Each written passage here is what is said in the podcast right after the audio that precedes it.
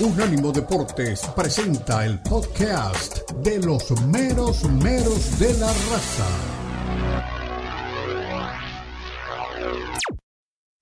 Continúan los meros meros de la raza en Unánimo Deportes.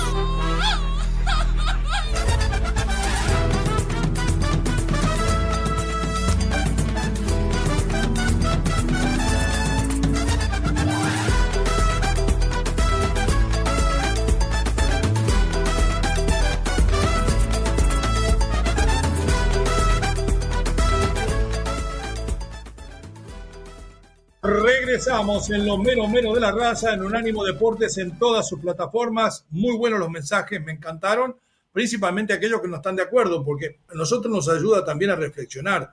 Yo después pongo la cabeza en la almohada y me acuerdo todo lo que dicen los oyentes y digo, no tendría razón. Y a veces me hacen cambiar, como me hicieron cambiar con. Pero, eh, ¿sabe qué? Yo quiero replicarle sobre algo, porque me dejó, me dejó con la espinita clavada ese link. ¿A usted le gusta? Eh, Ah, no, ¿sabe por qué? Porque no sé si no quedó claro. Yo dije que América había ganado limpio el campeonato, que había ganado justo, que era merecedor del campeonato.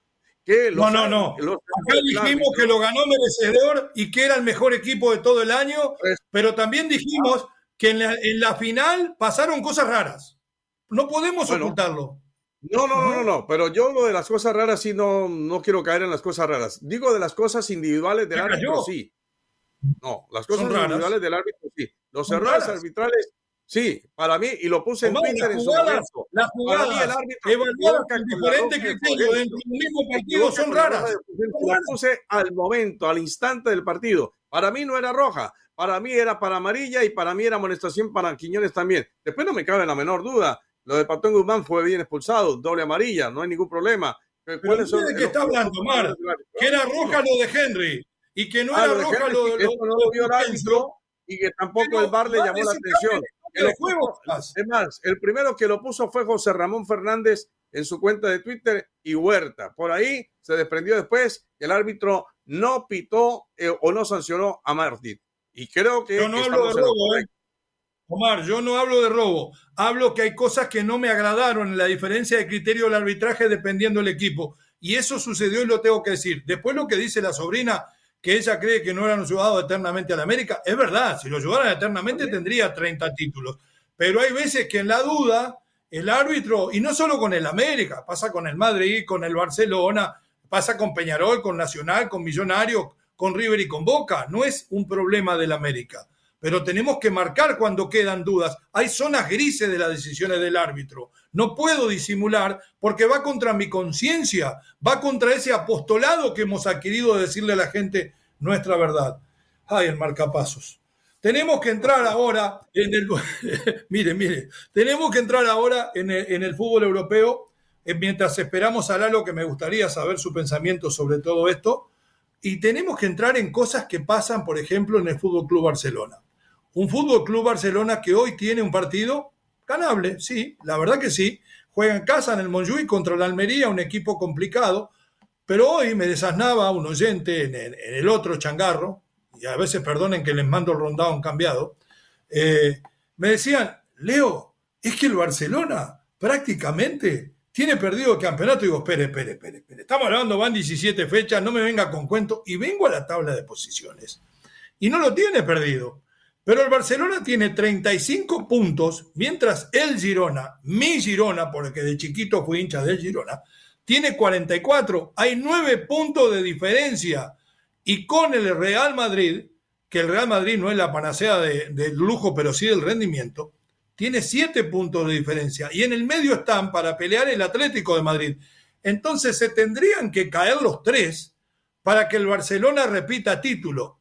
Dicho esto, aclarado esto, es lo que le quiero decir. El Barcelona clasificó en forma brillante a la próxima ronda de la Champions, pero el Barcelona está en crisis. Está en crisis de resultados. Inclusive cuando gana, el técnico nos quiere decir de que ganaron de acuerdo al estilo y muchas veces ganan jugando a no perder.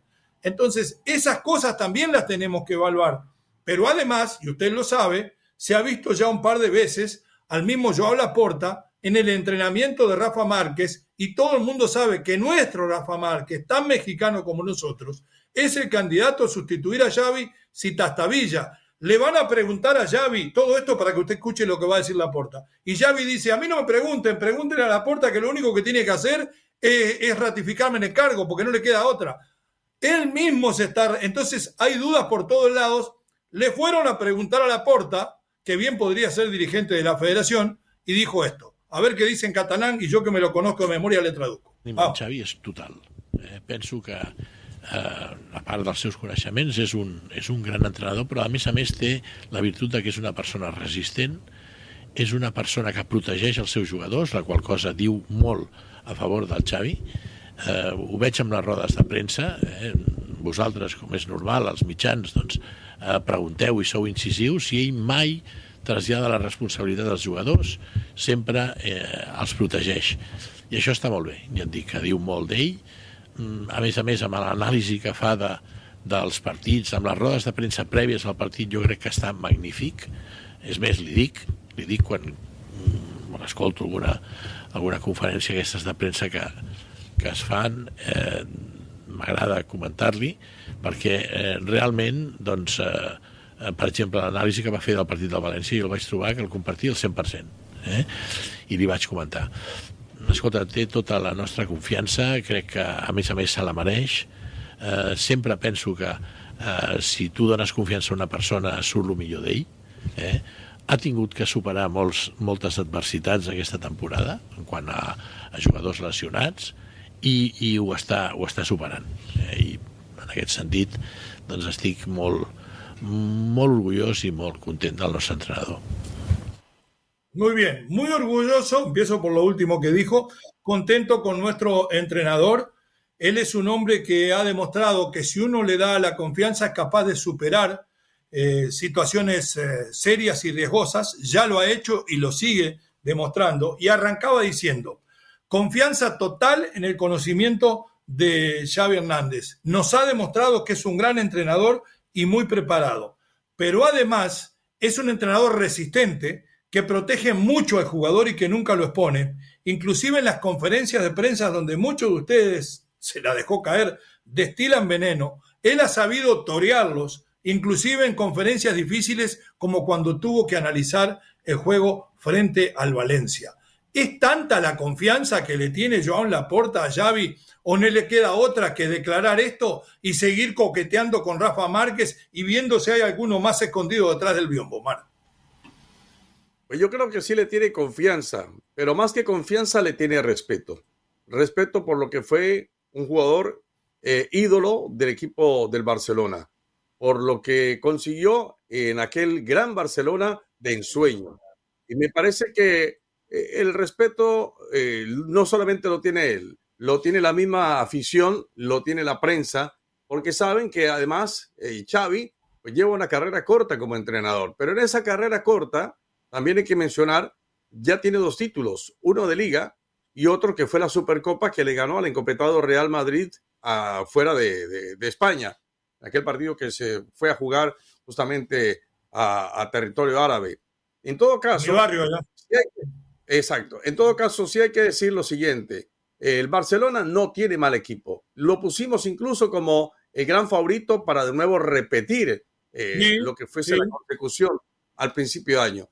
Pero ha venido defeccionando. ¿Por qué ha venido defeccionando? Porque las alineaciones que ha presentado Xavi últimamente no han sido las mejores. Por distintas razones. Por lesión. Hoy el, Barcelona tiene alrededor de cinco o seis jugadores lesionados. Eh, hay un jugador hoy expulsado para enfrentar a la Almería como De Jong tiene que pagar sanción. Eh, me parece que el equipo no ha hecho unos buenos partidos, por lo menos en los tres o cuatro últimos compromisos, no ha tenido un buen comportamiento dentro de la cancha, por distintas razones, porque la pelota no se entrega al pie, porque no se define bien, en fin, por muchas razones el equipo es cuestionado y en este momento se encuentra entre la tercera y la cuarta colocación del campeonato español. Y el equipo está en una crisis, es evidente que está en una crisis porque además el Real Madrid viene jugando con todos los lesionados que también tiene, viene jugando bien, y porque hay un equipo sorpresa en el campeonato que se llama Girona, y porque hay otro equipo como el Atlético de Madrid que está jugando bien. Entonces, Barcelona, Barcelona tiene dificultades en este momento para hacer una buena alineación y para entregarle vistosidad y fútbol a su afición. Y hay respeto de la porta porque sabe que detrás de eso ya están las razones expuestas, los dos títulos y el respeto por ser eh, unido dentro de lo que es la, afición. Pero todos los tiempos se cortan. Si en algún momento eh, Xavi no va a seguir respondiendo de la mejor forma, eh, como todos sabemos, todo se corta por la cabeza y la cabeza es Javi Hernández, por más lo que sea. Mi querido Mar, eh, excelente sus conceptos. Le voy a preguntar a mi querido Lalo Leal que acaba de llegar, ¿qué piensa de esta ratificación de confianza que le da a la porta después que la pidió Xavi? Si es sincera, si llega a perder con el último, el Almería que tiene cinco puntos, yo le puedo jugar lo que usted quiera que no vuelve de las fiestas navideñas, pero primero le quiero preguntar a Lalo, ¿qué hace? Hincha fanático del Atlas con la remera o con el suéter de las chivas rayadas de Guadalajara. ¿Qué? ¿Usted está vendiendo algún producto? ¿Está metido en una publicidad? Bienvenido, Lalito, cuénteme. Micrófono, ¿no? A ver. Manda micrófono. Micrófono. A ver si anda. Parece que no anda el micrófono. Mientras Mandamos a pausa y volvemos con usted, Lalo. ¿Le parece? Mandamos a pausa y volvemos con usted. A propósito, mire, si me permite. Iñaki Peña, Joao Cancelo, Araujo, eh, Conde, Valde, Oriol Romeu, Fermín Gundogan, Rafiña y Joao Félix con Lewandowski. El Almería, pues, ni qué le digo, Maximiliano, aquí juega el cachorro, Edgar, Tumi, Lobby, Baba, Oso, Arriba, Anda muy bien el ¿eh? y Leo Batista. Segundo descenso al hilo del cachorro. Pausa, ya regresamos. Después el malo soy yo. Somos los meros meros, estamos en unánimo. En breve continúan los meros meros de la raza en Unánimo Deportes.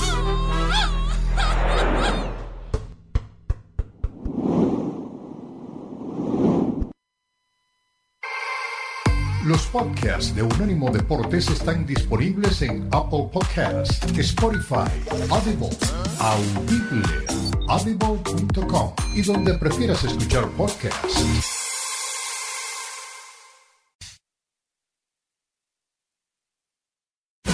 Continúan los meromeros de la raza en Unánimo Deportes.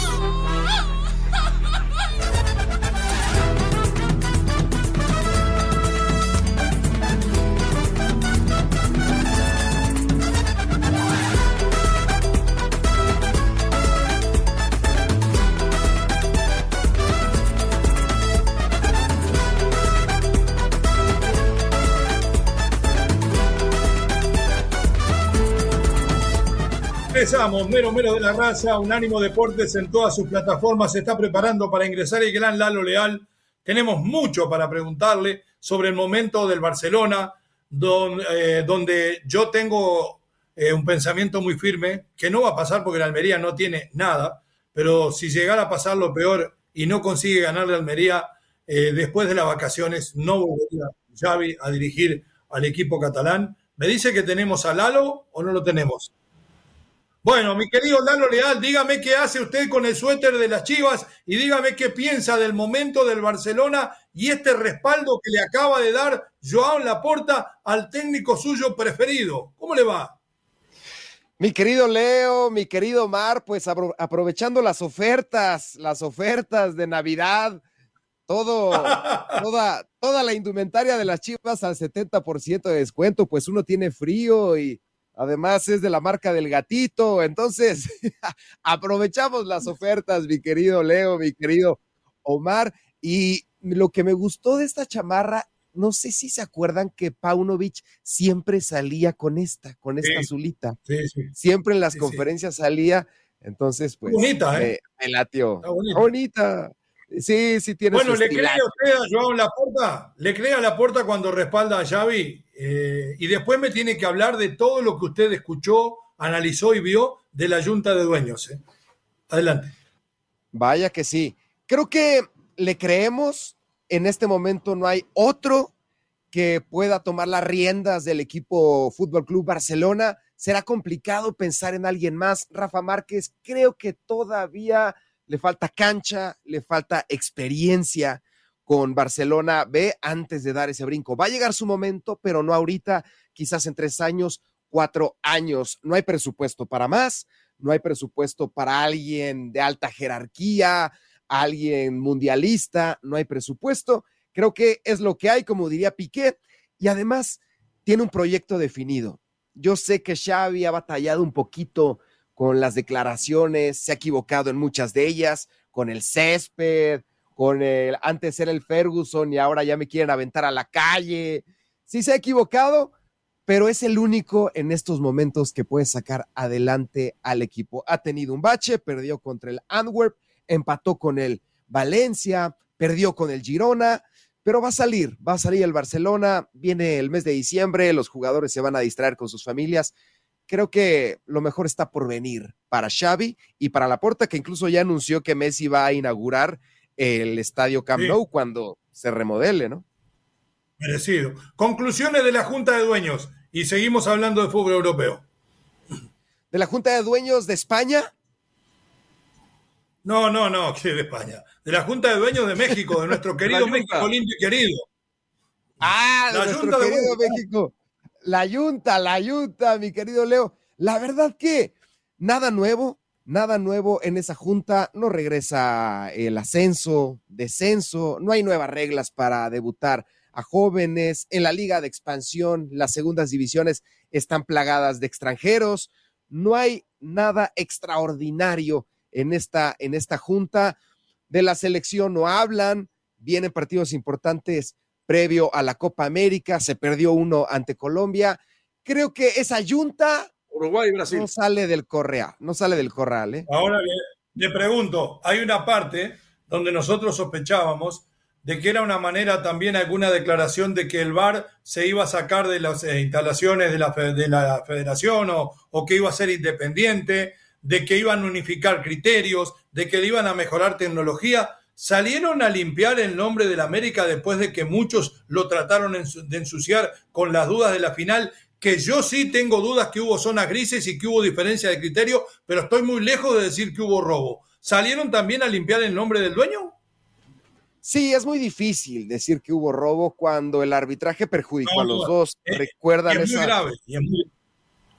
Es, es muy grave, pero se presta a suponer, ¿no? A las suposiciones. En el partido de ida Carioca, ahora en este partido de vuelta Quiñones y esa expulsión un tanto extraña de Fulgencio, que por cierto, ya lo corrieron del equipo, ¿eh? No entra en planes, para sí, que te des cuenta cómo Tigres es un conjunto chiquitito, no respaldó a su jugador, que no lo estaba haciendo mal, y lo corren a la calle, ahora sí como dice Xavi, a la calle. Te das cuenta que es una institución muy, muy chiquita y lejos de las grandes. Pero, Pero regresando al tema que... Entre el árbitro y Fulgencio le regalaron el campeonato, se, lo dejaron sin campeonato a, a, al equipo de Tigres y al árbitro no lo podían echar, se le agarraron con Fulgencio, que lleva se casi 100 partidos en primera división. Ajá. Con mucha experiencia, un hombre de fútbol. Ahora, el patón debe ser sancionado también, ¿eh? Yo eso no lo dije ayer porque no estuve. Al patón hay que sancionarlo que hizo... porque empieza a perder con Fulgencio y lo termina regalando el patón. La hizo muy fácil. Se viene la noche, me voy, me hago el personaje y me voy. Se borró. Por más valiente que sea debajo de los tres palos, abandonó a sus propios compañeros y después siguió con cada payasadas inaceptables. Es la realidad y hay que decirlo. Es la realidad. Todavía con 10 hombres puedes, en algún tiro de esquina, en algún tiro libre, jugada, balón parado, puedes. Pero lo que hizo el patón, no, lo que ataca forma... él, los goles que podía salvar, que no pudo salvar su Oye, era figura, era figura. Lo había salvado. Pero que, no, por decir eso, no vamos a dejar de decir que es el mejor arquero que para mí ha llegado a México desde, desde, que veo fútbol mexicano y que es artífice de muchas, de muchas copas, pero esta la regaló. No puede regalarla de esa manera. No puede regalarla. El partido ya estaba casi, casi perdido. Tigres por completo eh, ya no sabía cómo, cómo meterle un gol al América. No pudo en Monterrey, pudo nada más un gol. En el partido de vuelta se veía muy complicado. La apuesta de ellos, y hasta el 80 se les cumplió, era llevar el partido a la largue, hasta los penales. Así Ahora, lo decía el manual. las imágenes y a ver si Omar lo vio cuando echan al patón, llega Gignac y le hace un ademán, y yo que a veces me parece que leo los labios, eh, es clarito cuando lo mira y le dijo como, ¿qué haces, güey? Pero es la verdad. ellos son las dos estandartes, son los dos estandartes. Pero claro, no puede hacer eso el patrón. Bueno, ayer ya andaban hablando también en el fútbol inglés de, de las estupideces del Dibu, que yo no me animo a decirlo porque es una falta de respeto, pero el Dibu está pasadísimo también. No solamente ha contaminado a Messi, sino que contamina en cuánto equipo está. Y sí, se le debe la Copa del Mundo, pero en Inglaterra no le deben nada lo van a sacar por la puerta del fondo. Estas actitudes no son buenas. Vengan de quien vengan, mi querido Lalo, mi querido Mar. No, y eh, allá en la Premier no perdonan a nadie, ¿eh? Llámese como se llame. Si actúa mal, termina siendo eh, excluido de partidos o incluso sancionado como ha pasado ya con varios elementos de la Liga Premier. En México no, van a, van a darle una sanción especial al patón, no se la van a dar, le van a dar los partidos de la expulsión nada más. Y usted hablaba de ciertos ademanes, ¿no?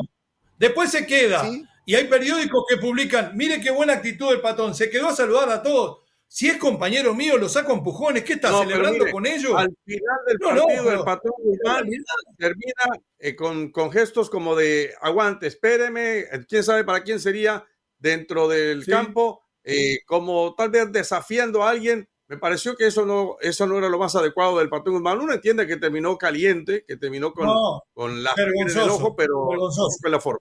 Pero no me olvido y vuelvo a donde arrancamos, que todo comenzó con la expulsión de Fulgencio, porque hasta ahí el partido era parejo. Entonces no puedo dejar de apuntar a esa situación. Ahora hablan de unificar criterios. ¿Sabe cuántas veces nos hablaron de unificar criterios? Nos hablaron de reducir la de, terminar con la multipropiedad, de volver al ascenso y el descenso, de trabajar mucho mejor. Hace seis meses nos dijeron que habían un consejo de notables para ayudar a la selección y la Volpe dijo, a mí nadie me contrató y hace 15 días dijo Puyol, yo a mí no me gusta estar en esto y no, no quiero saber más nada porque estoy muy lejos y no entiendo lo que está pasando. Nos, nos están mintiendo de nuevo, Lalo, a eso quería llegar. Sí, nos están mintiendo, nos están dando a tole con el dedo. Y lo que hablan de llevar el bar a Ciudad de México es lo que hace la NFL, no es nuevo, no es innovador, todo se decide en Nueva York. En la NFL, todo se decide en Nueva York con las cámaras, con su sistema que ya lo tienen muy perfeccionado para saber, e incluso se equivocan, ¿eh? Se equivocan y grave. Imagínense nosotros. Pero eso lo quieren realizar acá y yo lo veo bien porque imagínate el gasto de mandar el camión del bar, designar a cuatro árbitros del bar en cada sede del fútbol mexicano, es muy complicado, mucho, mucho dinero. Mejor lo pones en una, especializas algunos árbitros y que pues ya vayas creando una escuela, pero se tienen que preparar. No es nada fácil estar detrás de esa pantalla y decidir en un segundo, en dos segundos, para que el juego sea más rápido, porque tampoco se van a tardar los ocho minutos que se tardan por decisión. Algo para cerrar, Omar, y ya no volvemos al tema del próximo. de eso del tiempo se ha jactado eh, la Federación Mexicana de Fútbol, porque dicen que, que se juega más, que la pelota está más en la cancha que lo que hacen en la, en la Liga de España, que lo que hacen en la Liga de Italia.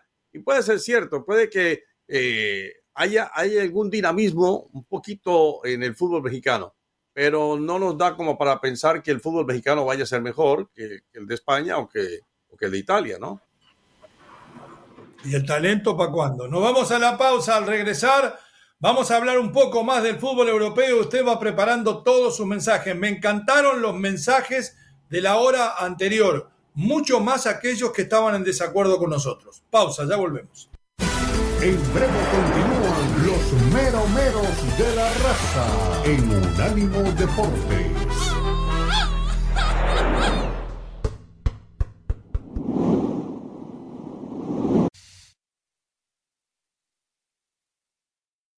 Continúan los meromeros de la raza en Unánimo Deportes.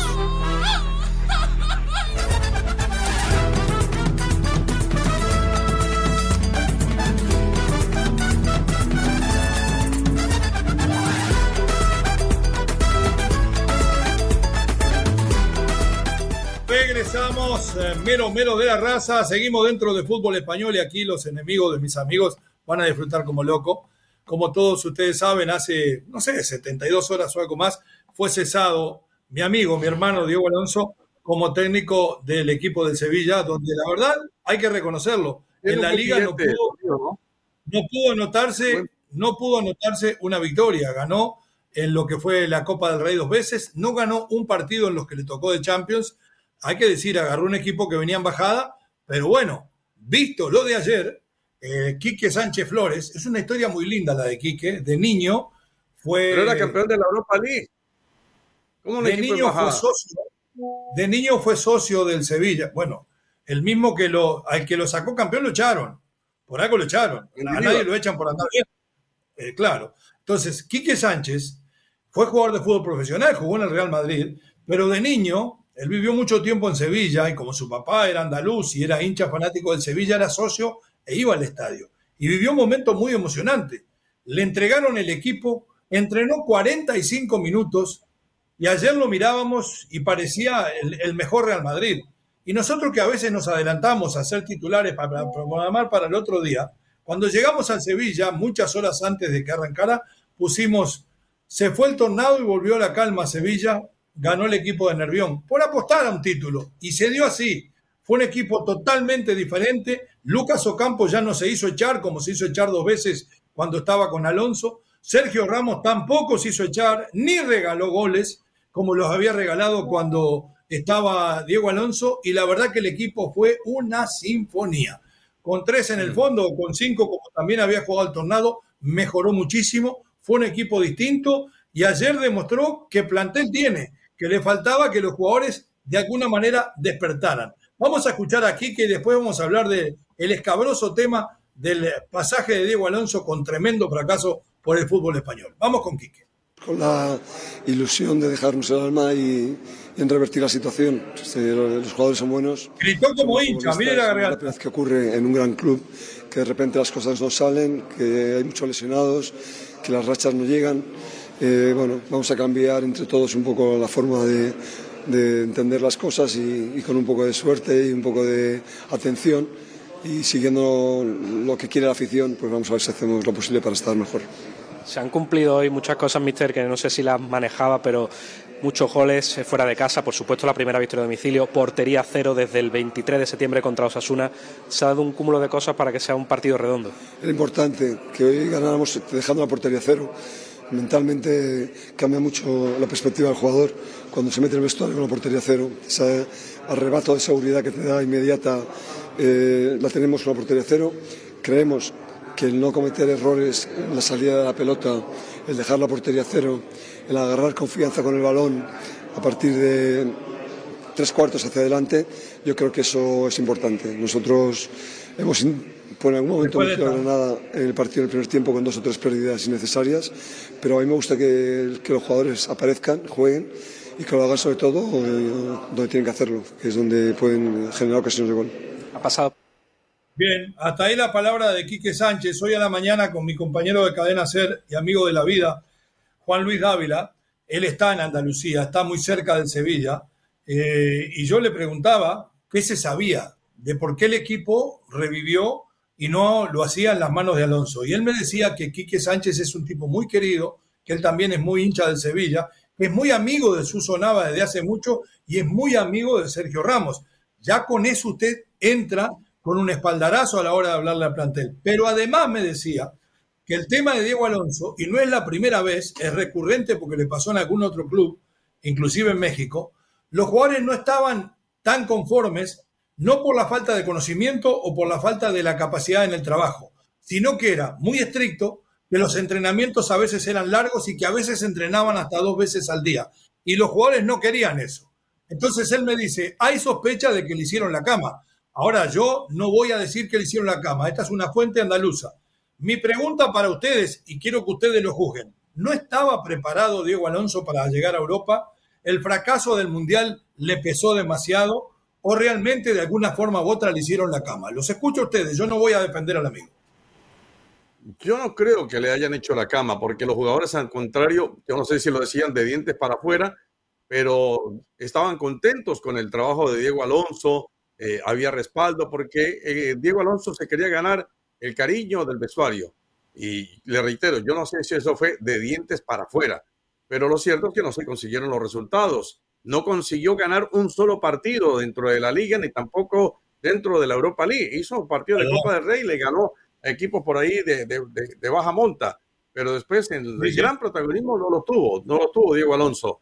Ahora, eh, Diego Alonso se va con un buen billete, por lo menos se va con un buen billete, porque ya acumula con esta otra doble indemnización, la indemnización que le dieron en Uruguay y la indemnización que le ha hecho el Sevilla, no al menos de, de 5 millones de, euros. Y la que le dio el Inter, que le dio un año que por adelantado que le debía. Ah, bueno, entonces tu amigo lo que sí puede decir es que en el banco tiene plata. Eso sí le puede decir que tiene billetes. Más amigo que nunca, eh, ahora sí, lo voy a defender más. sí.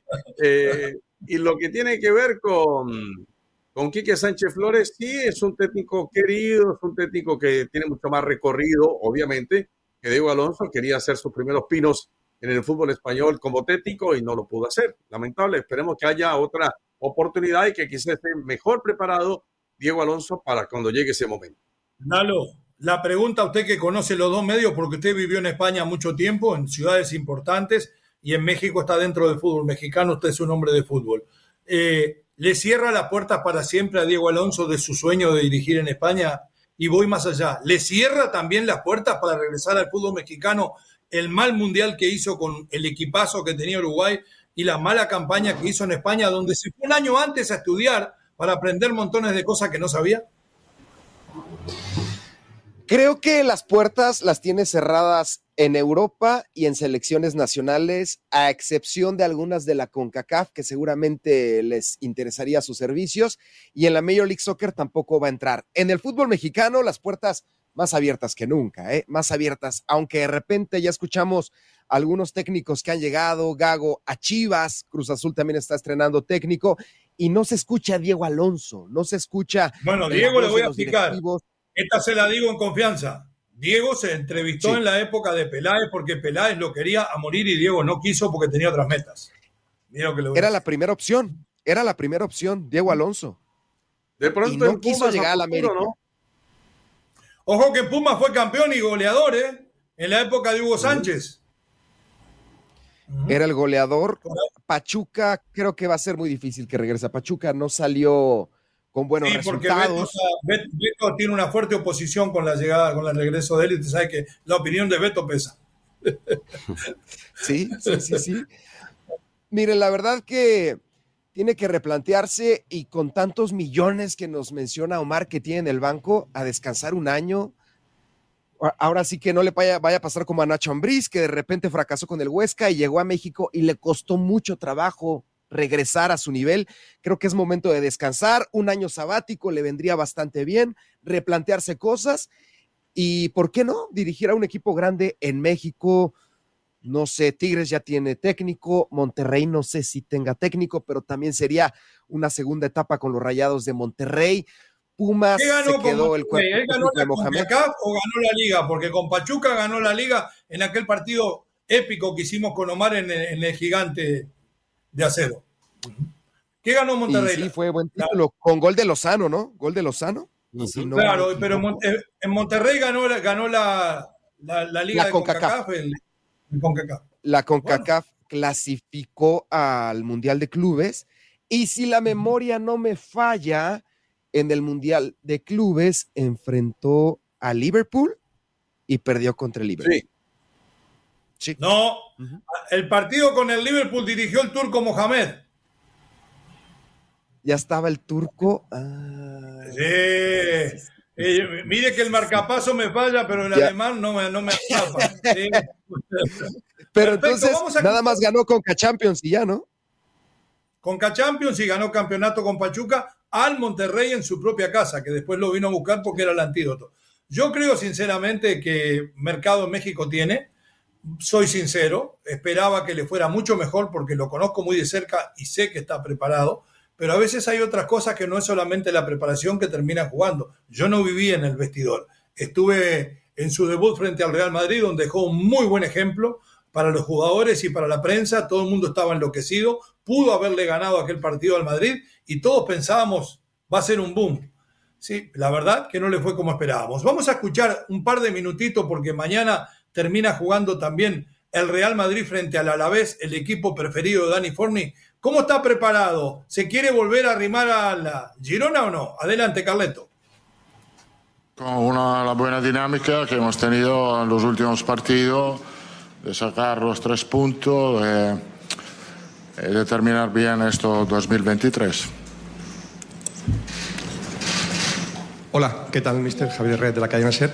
Bueno, ayer supimos ya que fue operado David Zalaba, que vuelva lo antes posible. Eh, quería saber un poco, ya sabemos que el club, mm, veremos, hay opciones abiertas, si llega o no un fichaje de un central, parece que en principio no.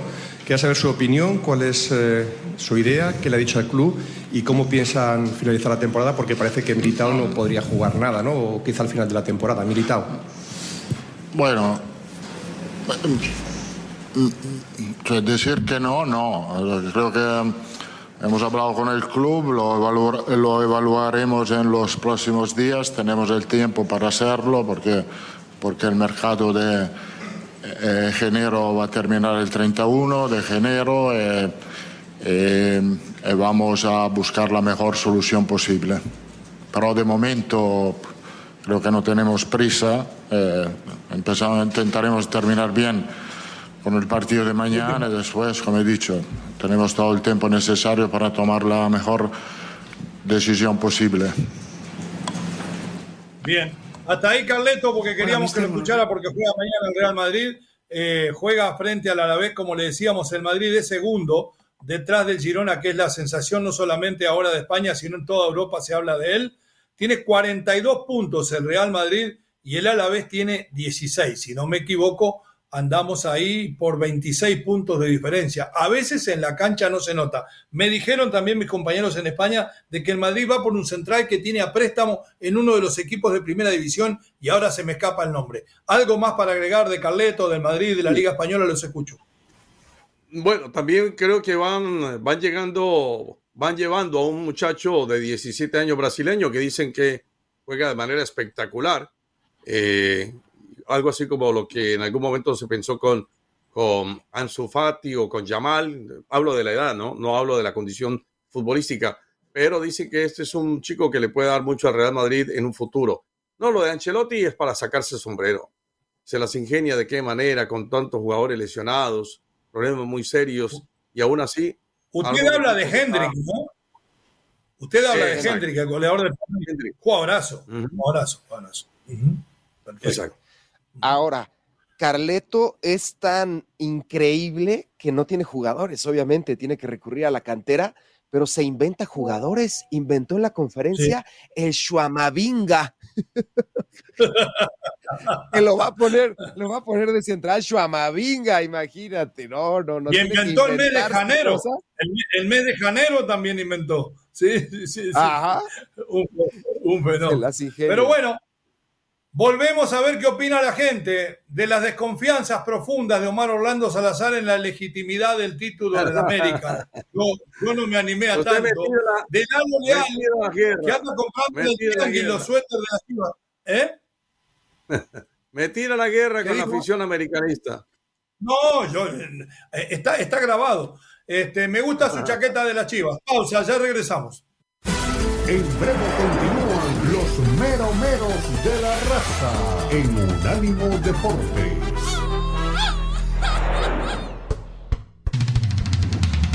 Visítanos en nuestra página de internet unánimodeportes.com.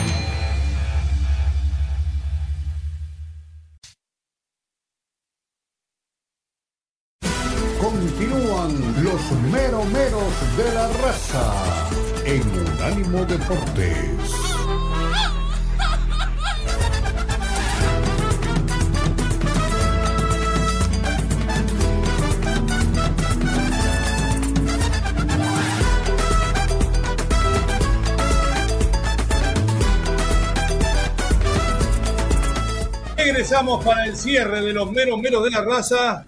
Ya se viene en un ratito nada más, sin filtro, con nuestro queridísimo Cristian Echeverría y el gran Beto Pérez Landa. Vamos a invitar a Beto. Le tengo así de rapidez una, una pequeña, una breve. Me gusta de rapidito. Vamos con el rapidín, sí. La del, la del Pocho y que mencionábamos en principio del programa que había sido llevado a un hospital en Punta del Este, había sido apuñalado. Dicen que fue en una gresca familiar, en una gresca familiar. ¿Qué le parece? ¿Mm? O sea que fue un familiar que supuestamente, que supuestamente lo, lo lastimó.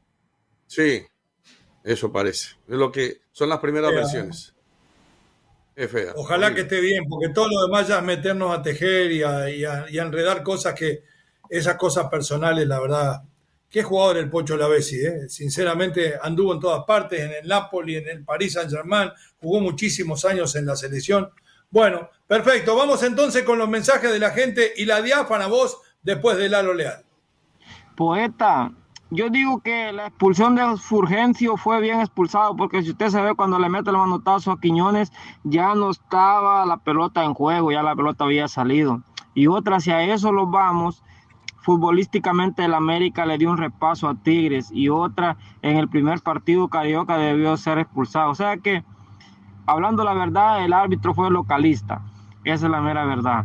Y otra poeta, esos dirigentes de México venden más humo que Polanco. Si el humo de Polanco salía blanco, el humo de. Nadie vende más humo que Polanco. Puro carbón, puras mentiras.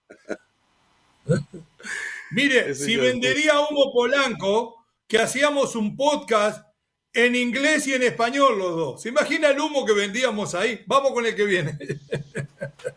Buenos días, Unánimos Worldwide. Lo que he estado escuchando estos últimos días sobre el campeonato de la América, los antis salieron con todo a darle a la número 14. Pero vamos a ser claros, el Tigre solo tuvo dos o tres llegadas y fue lo único que hicieron. No vi nada de presión, no vi más golpes al largo, no vi nada. Entonces, ¿quiénes son los que están llorando? Pues, porque si el Tigres hubiera estado tan, tan eficaz y hubiera estado al 100%, pues hubieran ganado, ¿no? Así como pasó en el en la taza de baño de Guadalajara, o perdón, el Akron. Eh, pero no hicieron eso. Entonces ganó el que buscó, el que batalló y el que se esforzó más. merecido, merecido, claro que sí. No, vamos a decir una cosa, además de la que ya dijimos. Para mí los grises arbitrales persisten.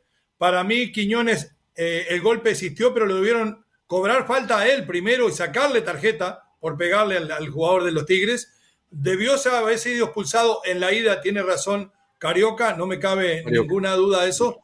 Pero además, vamos a decir, 11 contra 11, tampoco Tigres fue superior. ¿eh? Resistió y fue parejo pero Tigres no se lo ganó tampoco 11 contra 11. Nunca sabremos. Porque pero América mereció ganar allá en Monterrey, ¿no? América mereció ganar el triunfo. América mereció el triunfo en Monterrey. Con los merecimientos de las victorias no creo. Yo creo que ganamos o perdimos y el que gana siempre es el mejor. Ahora, cuando hay grises arbitrales, hay que decirlo. No voy a entrar, como le decía Omar, mucha gente que dijo es robo. Yo no lo catalogo de robo. Robo le hicieron a Honduras con la selección mexicana. Eso sí fue robo. El próximo. Buenas niñeros, aquí desde Union City con un día lluvioso, más o menos 50 grados Fahrenheit, perfecto clima, I like it, excepto por la lluvia que está muy espantosa, no me gusta. Y solo quiero decirle algo a los güeylos, óiganme, ¿por qué se sienten orgullosos de ese equipo? Te deja que le den una, que le den una mordida, no todos, no, no se hagan güeyes. Los árbitros que se dejan morder, que se dejan un billetito, van a perjudicar al rival en una final. Eso ya se sabe. Eso es cierto, no es ardor, no es nada, es la neta, solo que no lo quieren aceptar. Lo saben, güeyes, no lo quieren aceptar. Es todo. No, uno no, está llorando. Ahora porque uno dice las cosas, o sea, freedom speech, ya es uno llorón, no me chinguen, están locos. No, no. El francés le sale notable. ¿Hay más? Mensaje de texto. ¿Lalo? Te detesto, mensaje de texto, Lalo. Micrófono, Lalo. Micrófono, Lalo. Pachurrele. estamos. Pachurrele. Nos dice nuestro hermano Celín, aquí Celín reportándose. Buenos días, mis meros meros. Vamos por la 15, mi Real América. Abrazo de gol para todos ustedes. Grande. Mucha salud, mucho dinerito, Celín. Ah, Así será, hermanos. Bien, Celín. Lo mismo, Celín. Mucho amor. Nos dice tremendo Mario Rosales. Buenos días, Omar Lalito, profe Leo. Critica la porta y Leo hace lo mismo, Lalito. Le quitó horas para no pagarle más a Lalo, que es un crack. Leo no movió las palancas. La única que movió fue de piso. Y dejen de echarle la culpa a Fulgencio. Tigres, respeto a sus dinosaurios y espero los penales. Antes del manotazo hubo un empujón de Quiñones y el árbitro no lo quiso ver. Mario y Rosales. Sí, escuche, sí moví las palancas, pero paré de presionar cuando me dijeron le vamos a sacar de su sueldo para darle a Lalo. Dije, tengo cinco hijos, yo no puedo hacer eso. Uno más. Uno más, nos dice Eli Coronado. Hola, veros meros, desde casita aquí en Michigan viéndolos. Elizabeth Coronado, muchas, muchas gracias, Eli. Abrazo de gol, bendiciones. Unánimo Deportes Radio. Este fue el podcast de los meros meros de la raza, una producción de Unánimo Deportes.